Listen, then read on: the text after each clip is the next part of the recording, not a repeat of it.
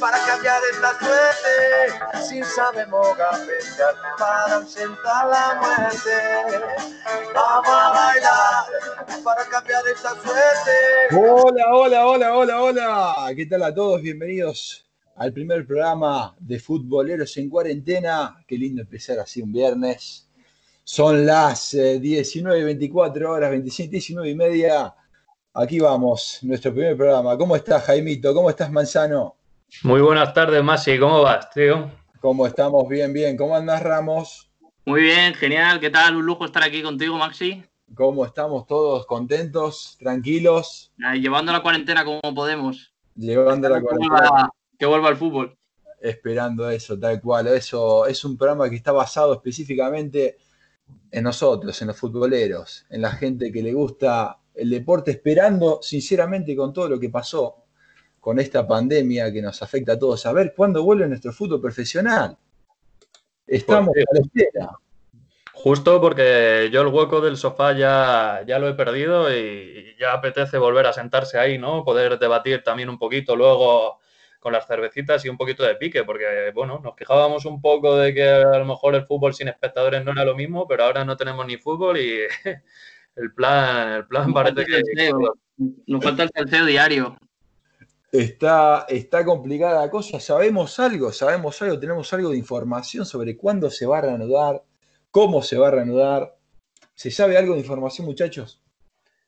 Pues yo lo último que escuché fue al Vasco Aguirre, ¿no? Nuestro querido idolatrado Vasco Aguirre, que está ahí tirando un poco del, timón del Leganés y que, al parecer ha comentado, no sé si habrá sentado bien al señor Tebas, que el 20 de, junio, ¿puede ser que empezaban? 20 de junio. Me parece que sí. Que quieren liquidar la liga en, cinco semanas. Eh, del 20 de junio al 26 de julio, me parece que dijo. Yo me hago la pregunta. en campo neutral, ¿no? Yo también oí bueno, no sé, no sé realmente si es, si es la mejor solución. De todas maneras, es un poco incierto todavía. Supongo que a medida que vayan pasando las semanas irá aclarando más el tema, pero ahora es un poco complicado establecer una fecha. Yo creo que la idea de Tebas igual puede estar un poco en el aire todavía. Yo por lo que marcaban, marcaban partidos, creo, miércoles, jueves, sábado, domingo. O sea que en la Premier, por ejemplo, creo que han ampliado de 3 a 5 partidos o sea, a tres a cinco sustituciones por partido. Quitaron mm. el bar también y, un poco ahí a contrarreloj. Eh, el tema es que, bueno, a ver, ya de por sí vamos a tocar el tema luego, ¿no? Que se reanuda la Bundesliga ya a partir del fin de semana que viene. Pero, ¿cómo es? No, no, no sabemos si qué, pautas va a poner la Federación Profesional Española, ¿no? El tema, yo he averiguado un par de cosas que teóricamente para la vuelta al fútbol de nuestra liga van a haber varias eh, como, correcciones, por así decir. Ejemplo, eh, se van a hacer test a los jugadores locales, por lo que no he averiguado, se van a hacer test a los jugadores locales 24 horas antes de un partido. Y a la gente que va a jugar en, bueno, de visitante, se le va a hacer un test antes de viajar. No sé si sabían eso, muchachos. No, recientemente. No había escuchado yo esa información. Pero bueno, es un poco contradictorio, ¿no? Porque realmente hacer el test antes de viajar entraña riesgos el viaje, el poder sufrir algún contagio. Entonces, el test antes de viajar no sé si es la mejor idea. Eh, es medio complicado. También se va a medir la temperatura. Esto es para las personas que quieran ir al estadio. ¿eh? Que no sé que verdaderamente si está manejando, está barajando esta opción pero se va, si se llega a realizar con gente, yo creo que debe ser menos del 50% de capacidad. Seguro. Eh, se le van a medir la temperatura en la, en la entrada de los estadios. En Alemania yo lo que he visto es que directamente creo que no, va a haber público. De hecho, no sé si era el Mönchengladbach que había puesto carteles impresos con, fotos de los aficionados un poco rellenando los asientos. La vimos, la vimos también. Pero, pero no sé, imagino, yo me enfoco más hacia, hacia empleados, ¿no? Recoge pelotas a lo mejor, pero aficionados yo lo veo un poco loco. Además, lo de la temperatura se ha demostrado que tampoco es una medida 100% fiable porque hay mucha parte de la población asintomática. Tú puedes ser una persona que puede portar el virus y no tener temperatura y aún así ser posible foco de contagio. O sea que realmente creo que no es una buena idea. ¿Ustedes piensan que va, va a volver a ser lo mismo el, fútbol profesional? Pues yo creo que a partir de esta pandemia no se sabe. Creo que el, bueno, el, tema del contagio, como es muy... Es un, es un momento, o sea, no, no un momento, eh, es algo que está pasando que la gente, como decís vos, eh, Ramos, al ser asintomático tal vez estás contagiando a gente y no te das cuenta. Sí, tal cual. Al primer infectado, al primer infectado, jugador infectado, ¿cómo reaccionaría el club? ¿Cómo reaccionaría la federación? Hombre, ese es un problema que han planteado, ¿no? no sé quién, quién ha sido que se quejó, que, algún presidente del club, no sé si fue de, de Leibar o, en torno de Leibar o, o qué club, pero, pero comentaban un poco eso, ¿no? Eh, que el plan un poco de, la federación y, de, bueno, más bien de la liga, en el momento en que, caigan tres o cuatro jugadores infectados de un equipo, se va un poco a pique. Imagínate lo típico que decimos de la plaga de lesiones con, con varios infectados, no sé. La información que dan también es que, bueno, el primer contagio se lo va a aislar a esa persona en su domicilio y luego se, le van a hacer test a, su entorno, ¿no? Pero bueno, es, muy complicado, ¿no? Todo muy incierto, es todo muy incierto, sí. Poco lo decía anteriormente, me parece un poco irrealista hablar de, de fecha de posible vuelta a la competición sin saber todavía cómo atajar el problema, porque realmente no sabemos cómo atajar el problema. Yo creo que el modelo a seguir va a ser el próximo fin de semana, ver cómo actúa y lo que pasa eh, con la Bundesliga, que creo que es el, país europeo. Sí, es una buena piedra de toque a lo mejor, ver cómo lo hacen allí.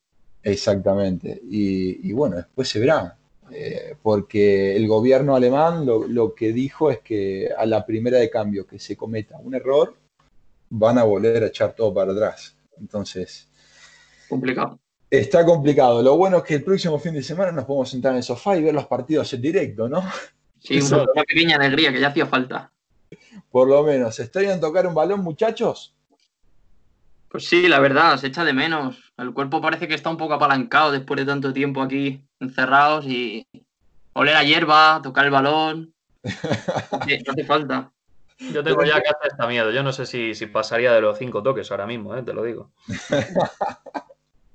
Madre mía, muchachos, es así, es, lo que nos toca vivir, hay que acostumbrarse, creo, a, esta pandemia, porque la vamos a tener así, vamos a estar viviendo de esta manera hasta que salga la vacuna. Pero bueno, a ver, lo bueno hay que ser positivo, hay que estar tranquilos de que estamos en buenas manos, me pregunto yo, no sé, pero, hay que seguir adelante. Eh, no sé, ¿alguna información más sobre esta reanudación de la liga, muchachos? ¿Algo que quieran decir? Me ha parecido leer el otro día, no sé si Rubiales dijo que, bueno, un poco ante lo incierto de, la reanudación, otro escenario posible, si no se pudiera llevar a cabo esa reanudación, sería, sería mantener la temporada tal y como está. Por ejemplo, Barça campeón de liga, los descensos tal como están, pero bueno, sabemos que Tebas y Rubiales no tienen muy buena sintonía, entonces supongo que no estarán muy de acuerdo con esta idea y estas declaraciones. Claro. Al final es lo que hablamos, es complicado saber qué puede pasar y qué no. Cada uno dice una cosa, no sabes bien a qué, a qué fuente creerte más. Pero bueno, eso está también sobre la mesa, ¿no? ¿Qué pasaría si no se puede reanudar? ¿Cuál es la mejor solución? Justo, es un panorama difícil y realmente eh, cualquier posición es ventajista. Si, si, arriesgas, siempre habrá alguien que, te diga que, te la jugaste a pesar de cómo estaba todo. Si eres conservador, te, dirán que, mira, en otros sitios han avanzado con ciertas medidas y, nosotros hemos estado perdiendo tiempo. O sea que. Hmm. Dentro de lo que cabe, yo creo que dentro de que es un mal escenario, ¿no? Eh, lo que es la primera división, la liga profesional, al final tienen sus medios.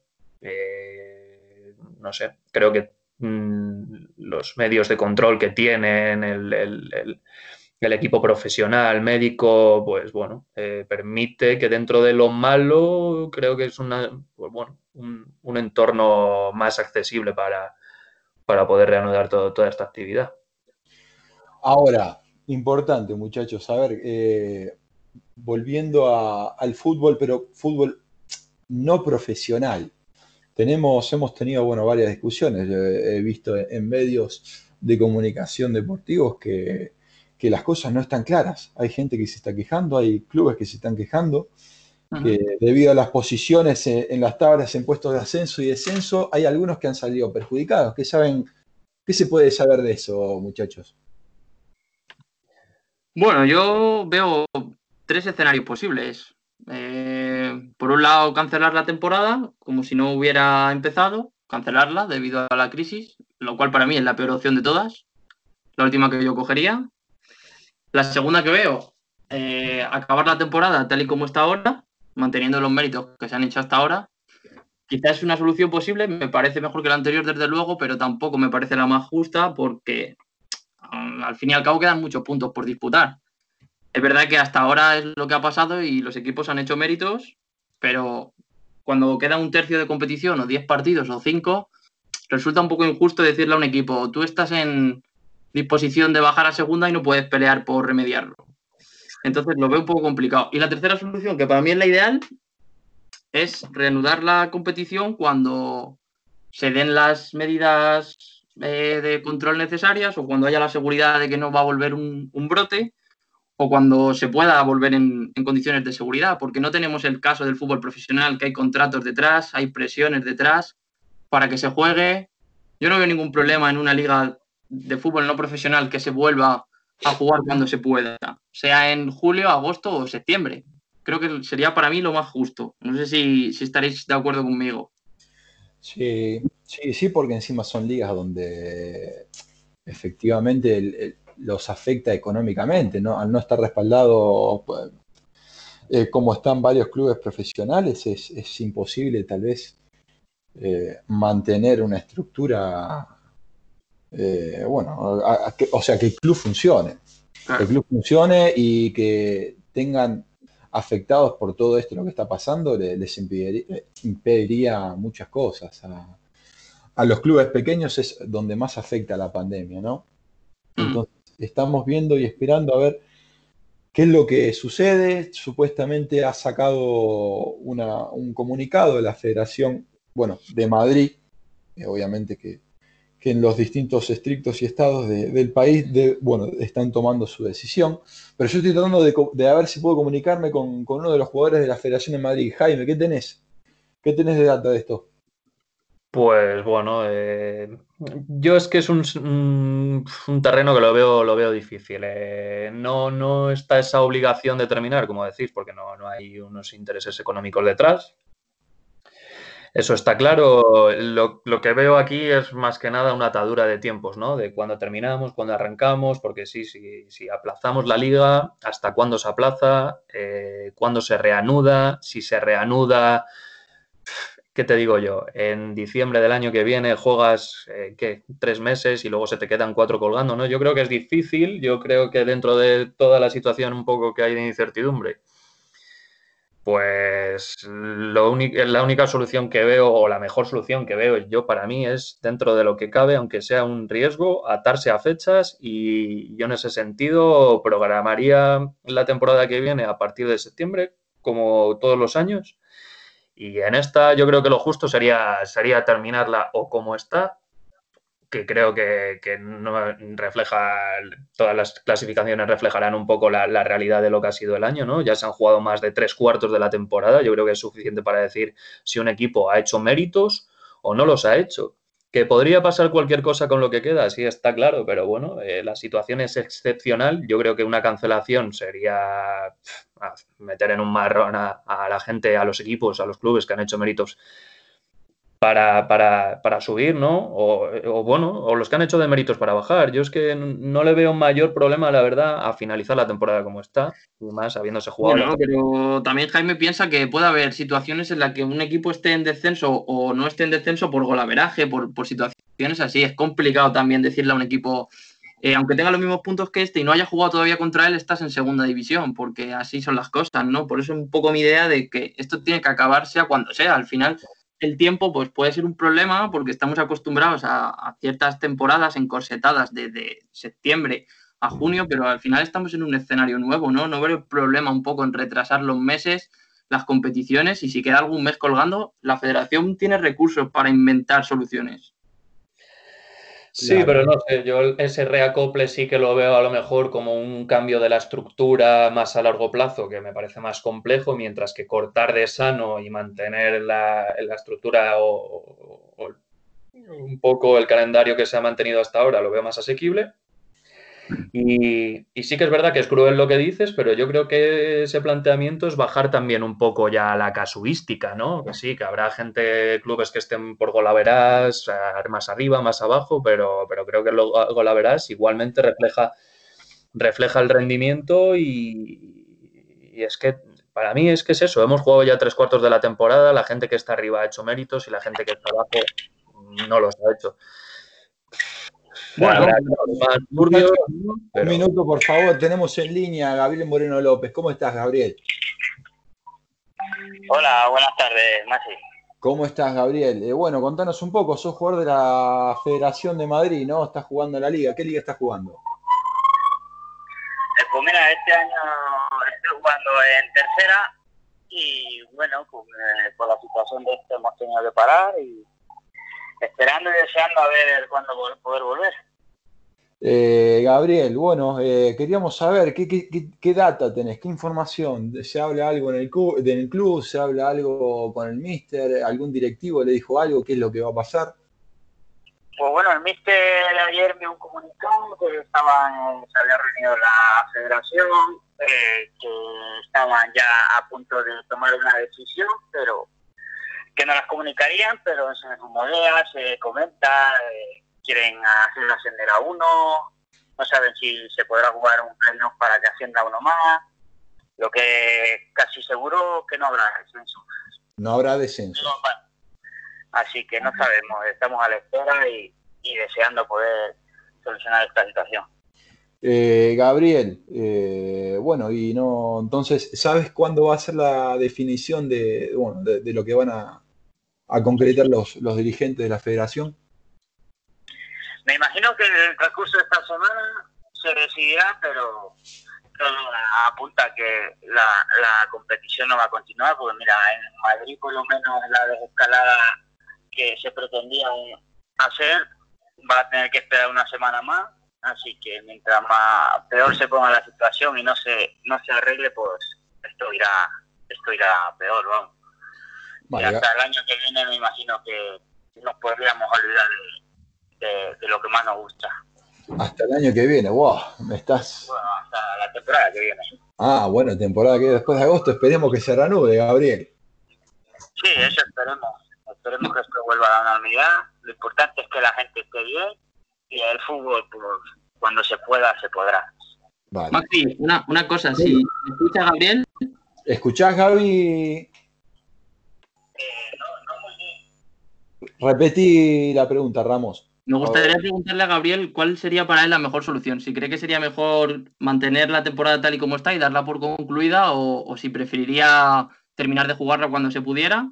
O bueno, la tercera opción que hemos comentado que sería cancelarla entera, que supongo que no estará de acuerdo con ella. ¿Llegaste a escuchar, eh, Gaby? A ver, lo, lo, que queríamos, para vos, ¿qué es mejor? Eh, ¿Que se dé por terminada la liga eh, que se reanude. ¿O qué más me habías preguntado? ¿Qué habías dicho, Ramos? Sí, un poco lo que hemos hablado, ¿no? Si cancelarla totalmente, que supongo que será la peor opción, que ninguno estamos de acuerdo en ella. La opción dos, que sería darla por finalizada y mantener los méritos que se han hecho hasta ahora, con ascensos, descensos y demás. O la tercera sería si reanudarla cuando se pueda, ¿no? En diciembre, enero, eh, qué sé yo, julio, cuando, cuando se pueda, cuando se den las condiciones. Claro, Gabriel, bueno, es eso. O sea, ¿qué, cuál, es, eh, ¿cuál es tu opinión? ¿Qué, ¿Qué, harías vos? O sea, reanudarla, cancelarla o esperando, o esperar a ver cómo se, se va, qué pasa con el correr de los días para poder proseguir con, con lo que queda de liga. Pues yo creo que es, es una decisión muy, muy difícil porque al final eh, los equipos que están arriba van a querer, van a querer pero mi opinión mía, ¿qué haría? Pues depende de la situación. Si, si, si Madrid eh, empezaría a estar mejor, yo la opción de subir el primero y el segundo jugársela un playoff no la veo mal. Sería una sesión adecuada, o aunque no suba nadie y jugársela los cuatro primeros mejor a, a un playoff, que sería lo más justo. Pero si fuera por justicia y por lo que pienso yo. Pues, bueno, Gabriel, muchísimas gracias por tu tiempo. ¿eh? Te mando un abrazo, te mandamos un abrazo. Gracias por estar. A vosotros, venga. Abrazo. Bueno, aquí Gabriel Moreno López, ¿eh? jugador de la Federación de Madrid. Muchachos, esto está, está sin respuestas, ¿no? Como no se sabe qué va a pasar todavía, ¿no? no tenemos definición de nada. Pero bueno, bueno, vamos saliendo un ratito de la radio, vamos a desconectar uno de los temitas, ¿eh? ¿te parece? De las pastillas del abuelo, Jaimito. Habrá, habrá, habrá que tirar un poco, ¿no? De, clásicos optimistas y futboleros, ¿no? Que estos futboleros en cuarentena, pues bueno, vayan tomando nota de estos, de estos temas que, que tanto inundan el panorama futbolero.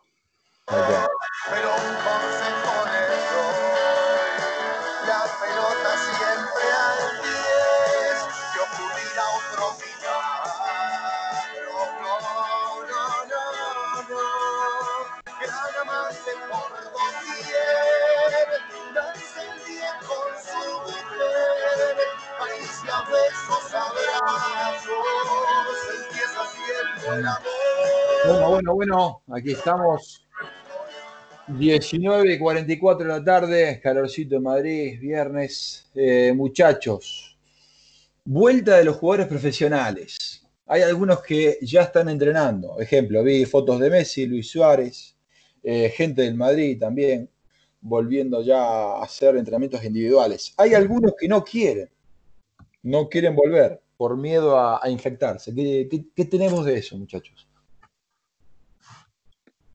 Bueno, Jaime, sí, no sé si tienes un poco una opinión diferente a la mía. Yo en este sentido soy un poco tajante, ¿no? Yo, yo creo que al final los futbolistas son una profesión como cualquier otra, incluso estaremos de acuerdo que mucho más privilegiada. No entiendo por qué un futbolista puede negarse a acudir a su puesto de trabajo cuando a diario vemos cómo personas de, de a pie o con trabajos normales están yendo a trabajar, ¿no? Pues mismamente mis padres o cualquier persona cercana a nosotros, ¿no? Al final ellos son ciudadanos como cualquier otro, con el, con el añadido de que tienen mucho más control y muchas mejores condiciones para desempeñar su trabajo. Entonces yo en este sentido sí que sería un poco tajante, ¿no? No entiendo cómo, cómo pueden negarse a ello aludiendo temas de seguridad cuando son los que más seguros están dentro de la población. No sé si Jaime está un poco de acuerdo con esto. Sí, sí, yo en este sentido igual, lo tengo claro. Sí que creo que, bueno, como siempre, ¿no? A lo que estamos acostumbrados, el discurso de, del futbolista es de, se mantiene un poco en la línea de no mojarse, ¿no? De ser un poco complacista, mientras no había fútbol, pues todos llevaban un poco ese discurso de hay que estar en casa, hay que tener cuidado. Ahora, por lo que veo, la mayoría están retomando entrenamientos sin, levantar la voz ni, ni, armar un poco el espectáculo. Luego hay, pues bueno, alguna algún discurso un poco enfrentado, ¿no? No sé si fue el jugador, de, el jugador del Cádiz, Fali, ¿no? Que es uno de, de estos futbolistas que, no ha vuelto a los entrenos, que bueno, que como cualquier persona hay que respetar un poco su opinión, pero, pero es un poco lo que comentas, ¿no? Tienes conocidos trabajando en cadenas de supermercados, tienes gente que está repartiendo comida cada día por, por pues bueno, pues porque es necesario, porque hay que salir, salir adelante y porque también está aprieta un poco el bolsillo esta situación y, bueno, pues eh, entiendo que quieras cuidar a tu familia, a los tuyos, pero hombre, que es que es que em, ya digo que es que como comentaba antes, mejor entorno que el del futbolista profesional, creo que no lo hay. Sí, sí, totalmente. A ver, eh, sí, yo he visto que eh, Rafael, ¿no? Se llama Fali. Rafael ha salido en varias notas diciendo que no iba a volver a entrenar, que tenía miedo, que, a ver, se puede aceptar, pero, pero bueno, llama la atención, ¿no? Que, como dicen ustedes, tal vez el jugador profesional eh, tiene muchos beneficios, por así decir, a la hora de entrenarse y cuando están en clubes serios. Y, a ver, creo que Cádiz no, no es un club desconocido ni nada por el estilo. No, tienen medios de sobra, seguro. Exactamente, exactamente. Entonces, qué sé yo, no sé, hay que ver, hay que ver la postura de cada uno. Yo creo que casi el 99% de los futbolistas profesionales han ido, han vuelto a entrenar, que eso hay, hay que tomar nota. Y como te digo, vamos a ver cómo se va desarrollando al correr estas semanas, ¿no? No, claro, tampoco, son un grupo de riesgo. Eh, yo es que el único problema que le veo ahí es, lo que comentaba antes, no sé si fue Ramos, eh, el hecho de que, bueno, que caiga uno infectado y detrás de uno vaya, vaya uno detrás de otro, ¿no? Porque sí que a lo mejor esa situación sí que sería eh, complicada, compleja, el hecho de que caiga un jugador infectado, infecta a otros cuatro o cinco y te planta, se planta un equipo de la competición con seis jugadores de baja que no pueden jugar.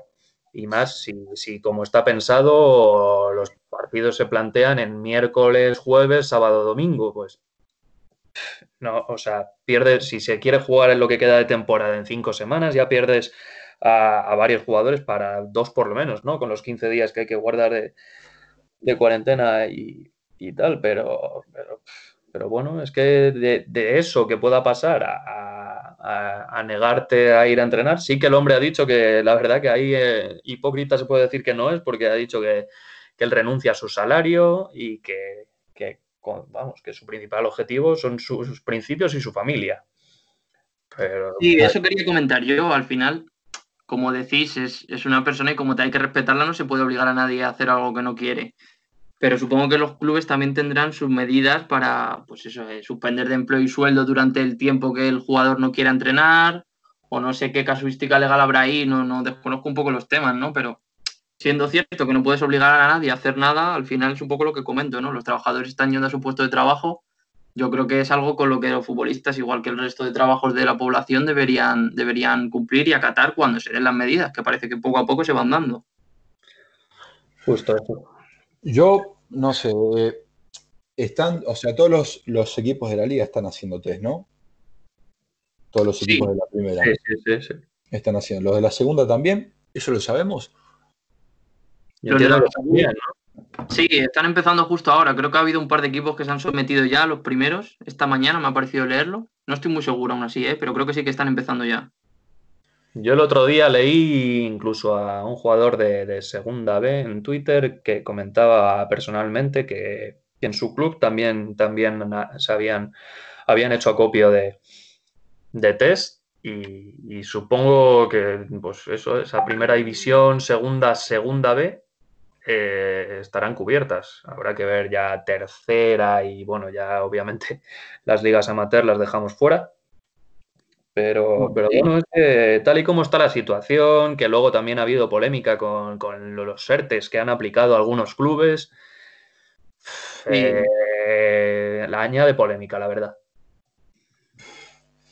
Está, está complicado, muchachos. Eh, gracias a Dios, como les dije antes, tenemos ya para ver fútbol el fin de semana que viene.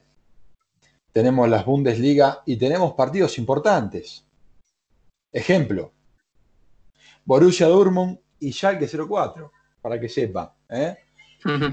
Hay que ver si alguno subió de peso en la cuarentena, porque tal vez está Marcos Royce con 5 kilitos de más y después no, está tan ágil, tan ágil como siempre. Entonces. Hombre, hay que ver cómo volvió Suárez, ¿no? Que, vi una foto por ahí que tenía, vamos, camiseta y lo mismo llevaba uno de sus críos debajo. Pero... Vi la, vi la también de Suárez, lo vi a Leo, Leo siempre impecable, Leo Messi siempre impecable. Pero bueno, vamos a ver la liga alemana. Viste que la liga alemana se caracteriza por el primer toque, la agilidad, la reacción, el cambio de ritmo pero vamos a ver qué tal, no sé, después tenemos el, Leipzig contra el Friburgo, ¿eh?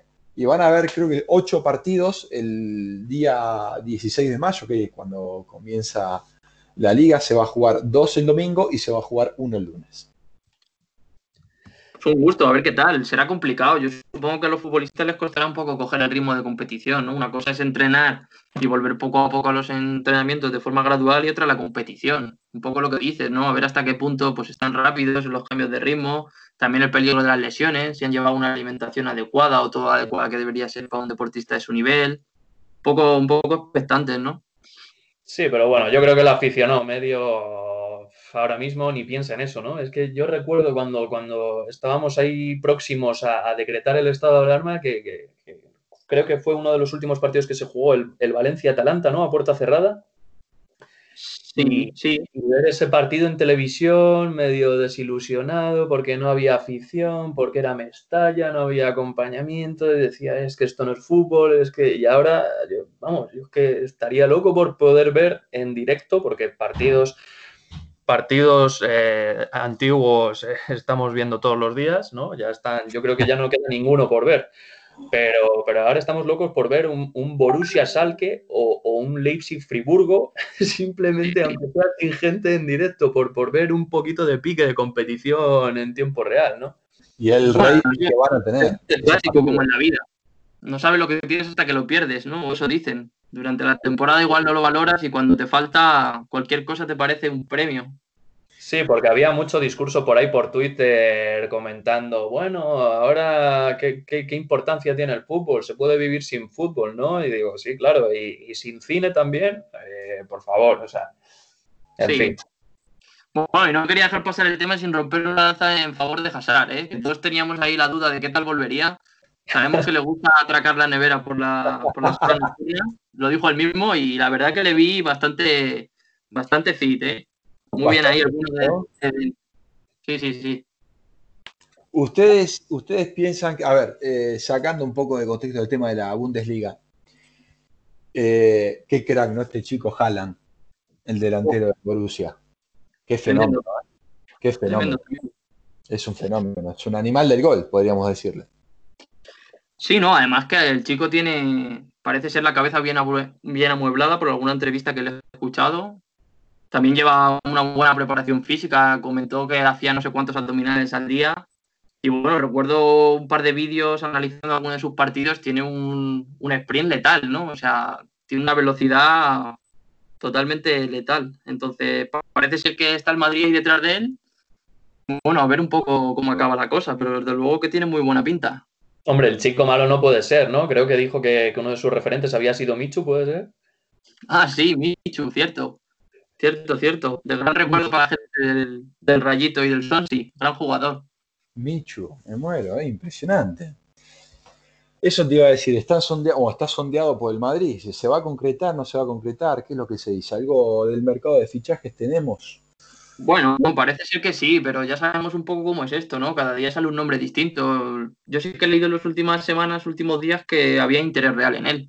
Un poco para dar ya el relevo a, a Benzema después de tantos años, pero Sabemos también que ahora el mercado ha cambiado un poco, las circunstancias, no sabemos hasta qué punto los clubes pueden gastarse el dinero que hacían antes. No sabemos qué va a pasar, pero parece ser que sí que hay interés en él. Ojo con Noruega.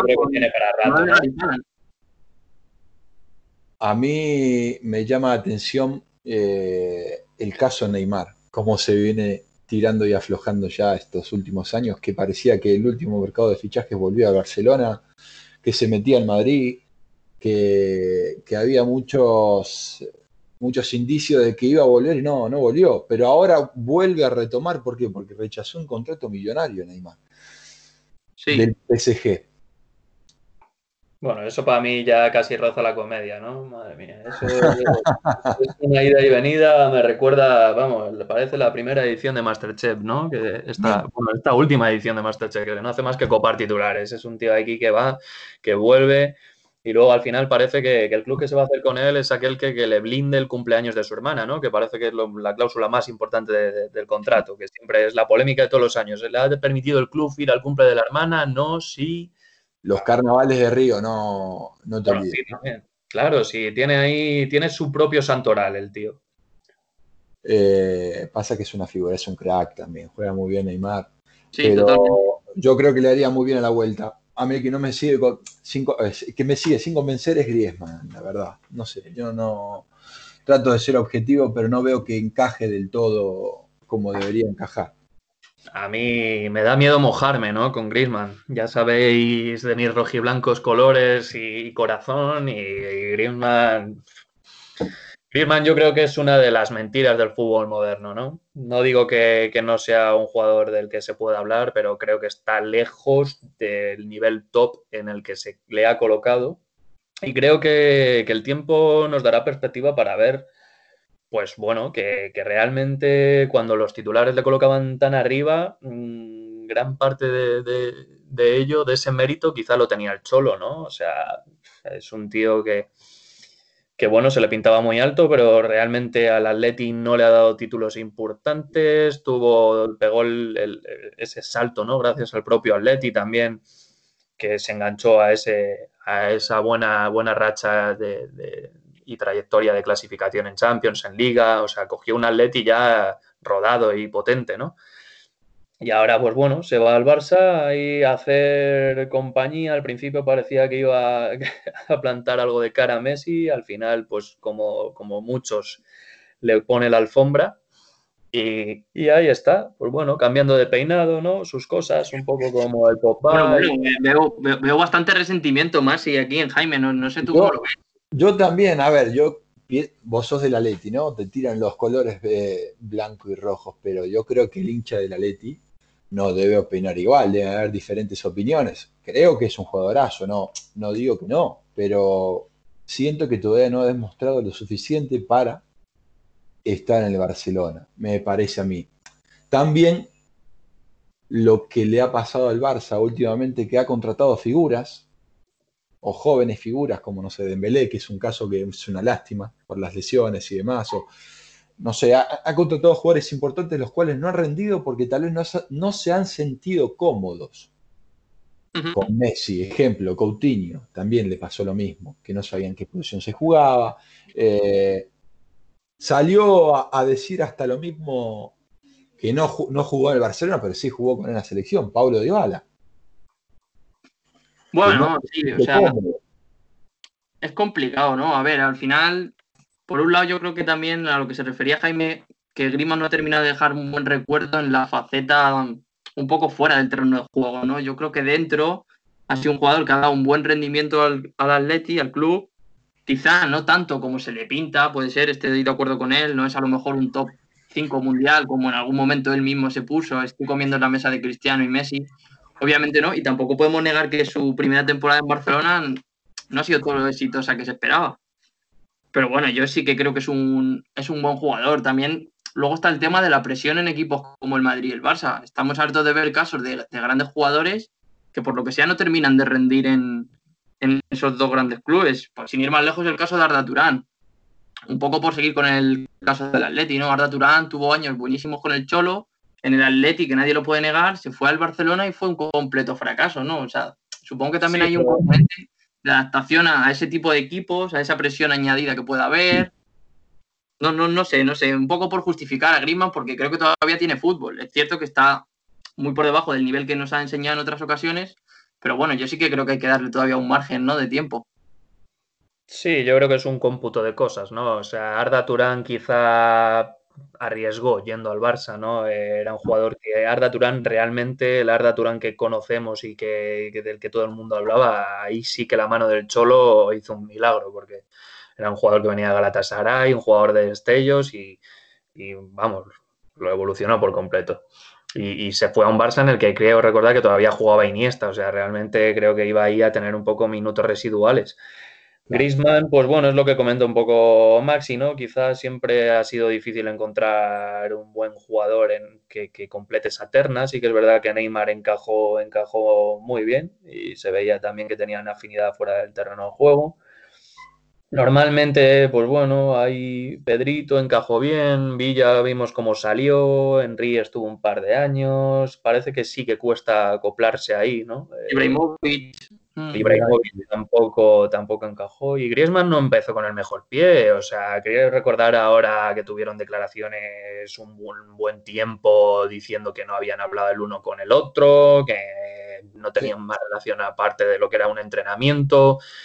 Y parecía al inicio eso, pues Griezmann, que se creía que venía aquí del plano de Hollywood del Atlético de Madrid, que le dejaron hacer un poco lo que quiso, a, llamar a, ocupar otra vez portadas y parece que ahí Messi le bajó, le bajó un poco los humos. Y, bueno, pero es que para mí es que Griezmann ya, yo creo que, está sobrevalorado y que, y que luego también que en el Atleti, cuando empezó sí que era un jugador más, más rompedor, más killer, más más referente. Al final, estas últimas temporadas, yo desde mi punto de vista perdí un poco, cada vez venía, bajaba más a buscarla al centro del campo, quería más protagonismo, perdió un poquito de, chispa ahí arriba, ¿no? Y ahí pues un poco duplica las tareas de, Messi, no sé. Yo lo, que siento sinceramente con Griezmann me parece que tomó las decisiones equivocadas en su debido momento. En el momento que se tenía que haber ido al Barcelona no lo hizo. Entonces, fue todo un tira y maneja entre negociaciones de que se iba, que no se iba. ¿Qué pasó? Terminó desgastando tanto el público de Barcelona como el de Atlético Madrid. Se quedó en Atlético Madrid, ese año que jugó no, no llegó a ser lo que fue años anteriores.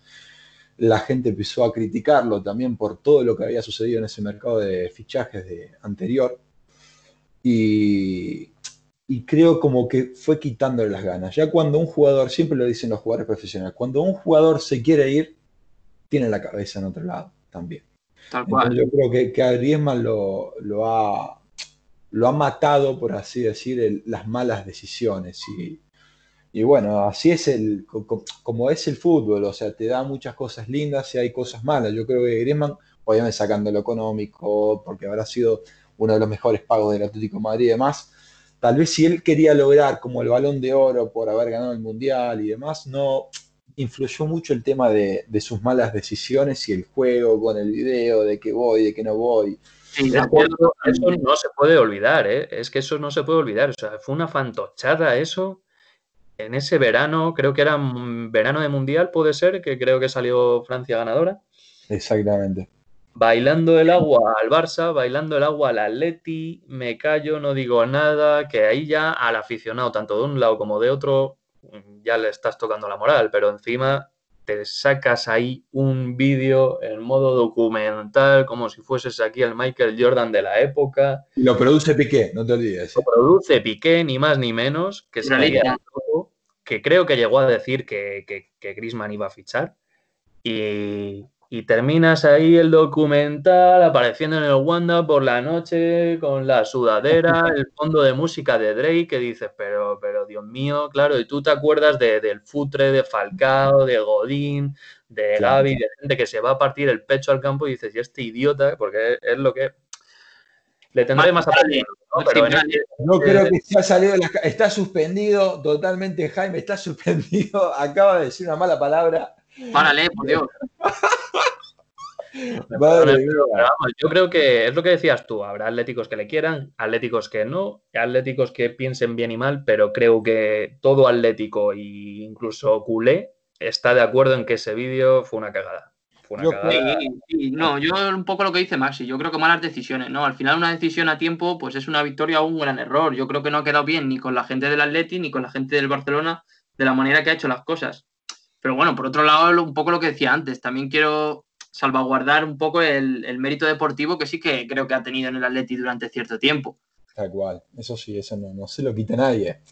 Eh, el que ha actuado, creo, de la misma manera, antes que, empiece la fiebre de Griezmann, fue Neymar, con la salida del Barcelona, por querer, porque el padre quería que gane su balón de oro, eh, yéndose al París, peleándose con los dirigentes, peleándose con el técnico.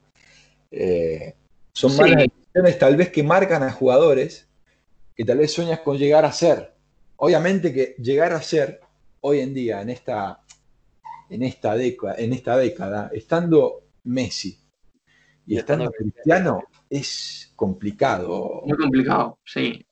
bueno, yo realmente creo que él se arrepintió de la decisión que tomó rápidamente. Entiendo un poco el, el sentido que tuvo en su momento, es decir, estoy muy bien en el Barça, pero a la sombra de Messi nunca voy a poder llegar a ser el número uno. Puedo entender un poco ese razonamiento, ¿no? Pero tal vez el PSG no era la mejor opción. Se fue a una cárcel de oro, le prometieron dinero y él se dio cuenta de que ni la liga era tan competitiva como a él le gustaría, ni el PSG era un proyecto tan adecuado como parecía para pelear luego en Europa, ¿no? Eran como un cúmulo de estrellas, pero realmente el equipo parece que no funcionaba. Entonces yo creo que él realmente desde el principio se, se arrepintió de la decisión y en algún momento ha mostrado su deseo de volver al Barça de volver a la sombra de Messi, lo que haga falta, pero seguramente haya entendido que es más feliz estando con Messi que intentando ser el número uno del balón de oro. Exactamente.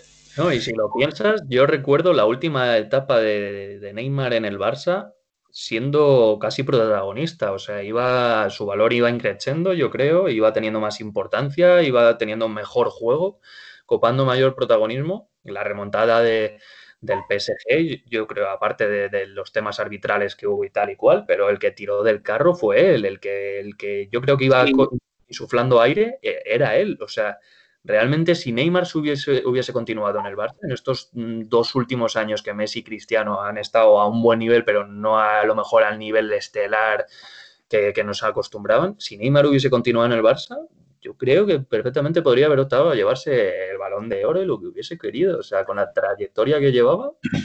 Sí, de hecho, al hilo de lo que decías, yo creo que ese día de la remontada contra el PSG justamente se ubica a veces como un punto de inflexión en Neymar, ¿no? Porque realmente él fue el gran protagonista de, esa remontada o el gran, artífice, el gran artífice y luego los focos fueron para Messi, con la famosa foto aquella que sabemos subido en la grada como encumbrado y yo creo que a él eso le se dio cuenta de que nunca podría brillar como a él le gustaría, pero sí que es verdad que en el Barça tenía un, nivel estelar, o sea, probablemente si hubiera seguido habría acabado siendo un digno sucesor de, Messi en el Balón de Oro. Lo que pasa es que estando el 10 en el campo pues es complicado, ¿no?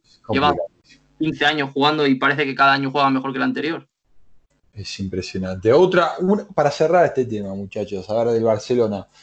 ¿Qué se sabe de Lautaro Martínez? ¿Se va a hacer? No es que va a ser. Yo creo que Suárez va a ser el reemplazo de Lautaro Martínez si llega a concretar la, en el mercado de fichajes, el traspaso. Puf, puf, puf, puf, puf. Tú ves al Barça ya Messi dando el ok para que, para que Suárez vuele. Eh, yo sinceramente, sinceramente creo que, a ver, Suárez es un crack, es un fenómeno, no lo dudo, pero Lautaro Martínez tiene un potencial, yo le digo, le digo, eh, y los, los argentinos también, lo vinculamos mucho, le hacemos una especie de comparación con Batistuta. Tiene una potencia y está demostrado. Es un toro, ¿eh? Es un toro. De hecho, ha hecho un temporada en el Inter. Bueno, yo un poco, en este sentido, lo que veo que podría. No tiene por qué ser de un día para otro fuera Suárez dentro de Lautaro, ¿no? Pueden vivir un par de temporadas, digamos, Suárez está ya en una edad avanzada, ¿no? Sigue rindiendo bien, pero tal vez un par de temporadas de, de transición combinando, repartiendo minutos. Al final las temporadas son muy largas. Es que esas transiciones de, promesas, pero bueno, como son el Madrid y el Barça, no pueden, no pueden tirar de una promesa finalmente. Tiene que ser una promesa ya, ya contrastada, ¿no? Y al final esas transiciones son las que yo veo difíciles. Tú piensa en, en Jovic, ¿no? Este año es que es ridículo los minutos que ha tenido, las actuaciones que, y al final, pues, con, con Mariano en la cabeza, ¿no? El caso de Jovic eh, a ver, yo creo que fue un poco un, fallo del Madrid, ¿no? O sea, vimos que en la segunda mitad de la temporada de, del año pasado en la Bundesliga, pues metió muchos goles, es cierto, pero el Benfica se lo vendió al Eintracht por muy poco dinero. O sea, realmente Jovic parecía más un jugador con una buena racha, con buenas condiciones, pero no creo que sea como Lautaro, que a Lautaro se le ven otras cosas que invitan a pensar que va a ser un gran jugador, ¿no? Por movimientos, por cómo se entiende con los jugadores, tiene gol. Yo creo que Jovic era más rematador de área, tuvo una buena racha, el Madrid decidió apostar por él y poco a poco se han ido viendo sus carencias. Es pronto todavía para hablar, quizá Jovic tenga un resurgir o de repente encuentre la confianza que no ha tenido este año y, funcione, pero yo creo que Lautaro es, es otro, otro ejemplo completamente distinto, ¿no? Yo creo que podría venir, repartir minutos con Suárez, es verdad, es complicado, al final llega el clásico, llega a las semifinales de Champions o llega un partido importante y hay que elegir entre Suárez o Lautaro. Pero yo creo que tampoco tiene que ser de un día para otro, llega uno y se va ¿sabes? Sino que pueden convivir juntos una temporada, Lautaro aprender de Suárez, los movimientos que hace él y retroalimentar al final en, el beneficio del Barça. Yo creo además que Messi estaría encantado de, recibir a Lautaro, ¿no? Sí, ya la selección. Yo, yo creo que podría funcionar.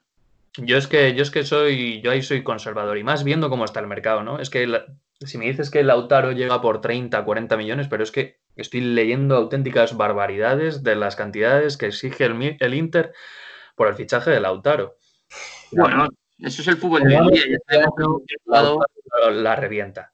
Ahora mismo creo que están pidiendo ya cerca de 100 millones, que si la cesión de Grisman incluso, o sea, auténticas locuras. Se estaba redondeando una oferta de 80 millones y eh, dos traspasos de jugadores de Barcelona, que se claro, estás cotizando casi en 100 millones. ¿Qué más te da? Que, que la reviente este año, porque el año que viene, bueno, tendrás que pagar 120 o 30, pero, pero pagar 100 millones por un tío, tenerle un año medio frío ahí compartiendo un puesto con, con Suárez, yo es que no es que me parece muchísimo dinero para arriesgarte a esos planes de transición que no siempre funcionan.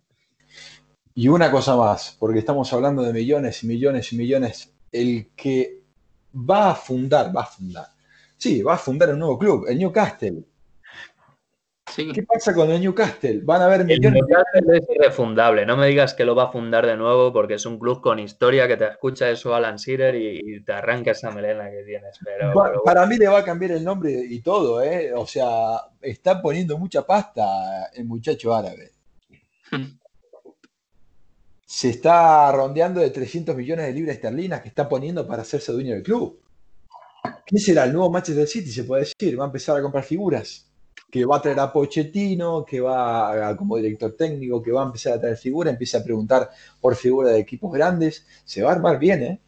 Sí, bueno, si queréis un poco de mi opinión, porque voy a dejar más espacio a Jaime, que sé que tiene simpatía por el club, lo veo un poco complicado, ¿no? Al final llega el capital extranjero, parece una, una gran decisión, va a cambiar la vida de los aficionados, pero por un lado se pierde también ese componente romántico, ¿no? De, tu club, de siempre, de su pues eso, de su historia, de, cómo históricamente se ha defendido ese toque romántico.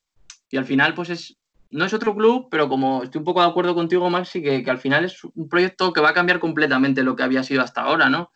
Parece ser, también tengo que decir, que, tiene buena pinta por lo que he leído, el, príncipe árabe o, el emir, lo que sea, este, este chico sí que va a confiar en gente que sabe más o menos del fútbol inglés, o sea, no es el típico que se encapricha de un club, se pone ahí está un par de años y cuando se cansa tira todo por la borda, como hemos visto algún caso, por cierto.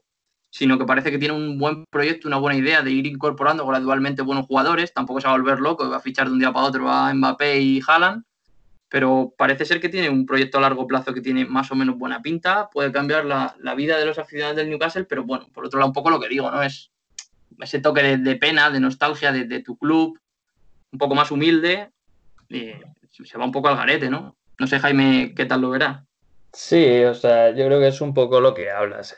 Aquí, pues bueno, eh, muchas veces se habla ya, se habla ya, que es lo que da pena, ¿no? Del concepto de fútbol romántico como de, vieja usanza, porque ya, ya estamos en otras esferas. Pero sí que es verdad que dentro de esas esferas, la Premier, algunos clubes eh, iban conservando, ¿no? De alguna manera esa importancia del aficionado, esa estructura antigua o, arquitectura de, los estadios, eh, un poco eh, esa pasión, esa de no romper franjas horarias porque lo tengan que ver aquí o allá, ¿no? ¿Qué es lo que me da rabia? Pues bueno, la, situación de Newcastle no era la mejor, no era la mejor, era un club un poco de ascensor, ¿no? Como decían en estos últimos años, que siempre jugando con la parte baja de la tabla, bajamos, subimos, parece que con Benítez habían encontrado algo de estabilidad y bueno, pues eh, el problema de siempre, ¿no? Que era el propietario, Mike Ashley, que bueno, pues era un poco el Gil en, horas bajas del Newcastle, ¿no? Un tío icónico que llega ahí con, con, mucho dinero, parece que va a hacer algo del club y al final lo, maneja un poco como su segundo negocio, sin, sin traspasos claros, eh, ventas de jugadores en cuanto que destacaban un poquito, compras de otros no tan contrastados y, la afición, pues bueno, eh, se alegra por una parte de que ese propietario salga, pero bueno, la realidad es lo que dices, entra un nuevo propietario que yo creo que es que el Newcastle no necesitaba dinero, o sea, lo que necesitaba era una buena dirección y un buen proyecto, porque la Premier, con los ingresos que tiene de publicidad, cualquier equipo de la Premier tiene capacidad para fichar grandes jugadores. Y con Benítez se demostró que lo que el Newcastle necesitaba era proyecto. Ahora entra este hombre, que a mí lo que más rabia me da es un poco la estela oscura que lleva detrás a raíz de su familia, de, bueno, del reinado en Arabia Saudí, todas las polémicas que hay allí y, un buen un poco ese ese toque a nivel moral, ¿no? Pero, pero bueno, eh, es, lo que me da un poco de rabia, que, no necesitaban ese, ese, maletín dorado, sino un poco, bueno, cambia, cambia el presidente, pero igual igual no es el mejor cambio, ¿no? Eh, pero bueno, a ver, como dices, parece que va acompañado de, gente experta en, el fútbol inglés y habrá que ver cómo gestiona eso. De momento ha calmado a los aficionados del Newcastle, que con su, sarcasmo e irónico humor en las redes ya estaban pidiendo a Mbappé, a Haaland y todas estas estrellas que estamos hablando. Y, bueno, habrá que ver, habrá que ver cómo, cómo, cala eso, ¿no? Pero sí que se pierde un poquito ese toque porque, bueno, eh, tenían ese aspecto un poquito sufridor, ¿no? Y, las noches de, victoria sabían mejor. Bueno, 20, 18 minutos, señores, 5 minutos para el final. Chicos, muchísimas gracias, pero antes tenemos que dar una mala noticia, una triste noticia que sucedió hace dos horas. Nos acaban de pasar la info que murió Tomás Felipe Karlovich, el más conocido Trinche de mi ciudad, de Rosario. Falleció hoy debido a que, bueno, tuvo, sufrió un asalto eh, estuvo, bueno, lo, golpearon, estuvo internado en, coma y tras una operación no, no pudo resistir y bueno, se, terminó yendo. ¿eh? Karlovich, una tristeza para el fútbol argentino en sí, que fue un mito, fue una historia, pero, pero bueno, lo recordamos de la mejor manera. Chicos, un gustazo. Gracias Ramos, gracias Jaime. Gracias a ti, en estos días vamos a volver al aire con más futboleros en cuarentena. Muchachos, que tengan un lindo fin de semana, disfruten, aprovechen el calor y a no aflojar que ya dentro de poco va a volver toda la normalidad. Saludos. Eh, lo dejamos con Toco y Me Voy de la banda La Versuit. Saludos para todos. Muchas gracias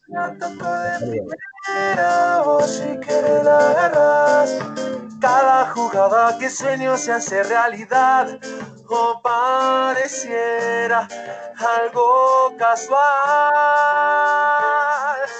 Aunque ponga la barrera, yo te la mando a bailar.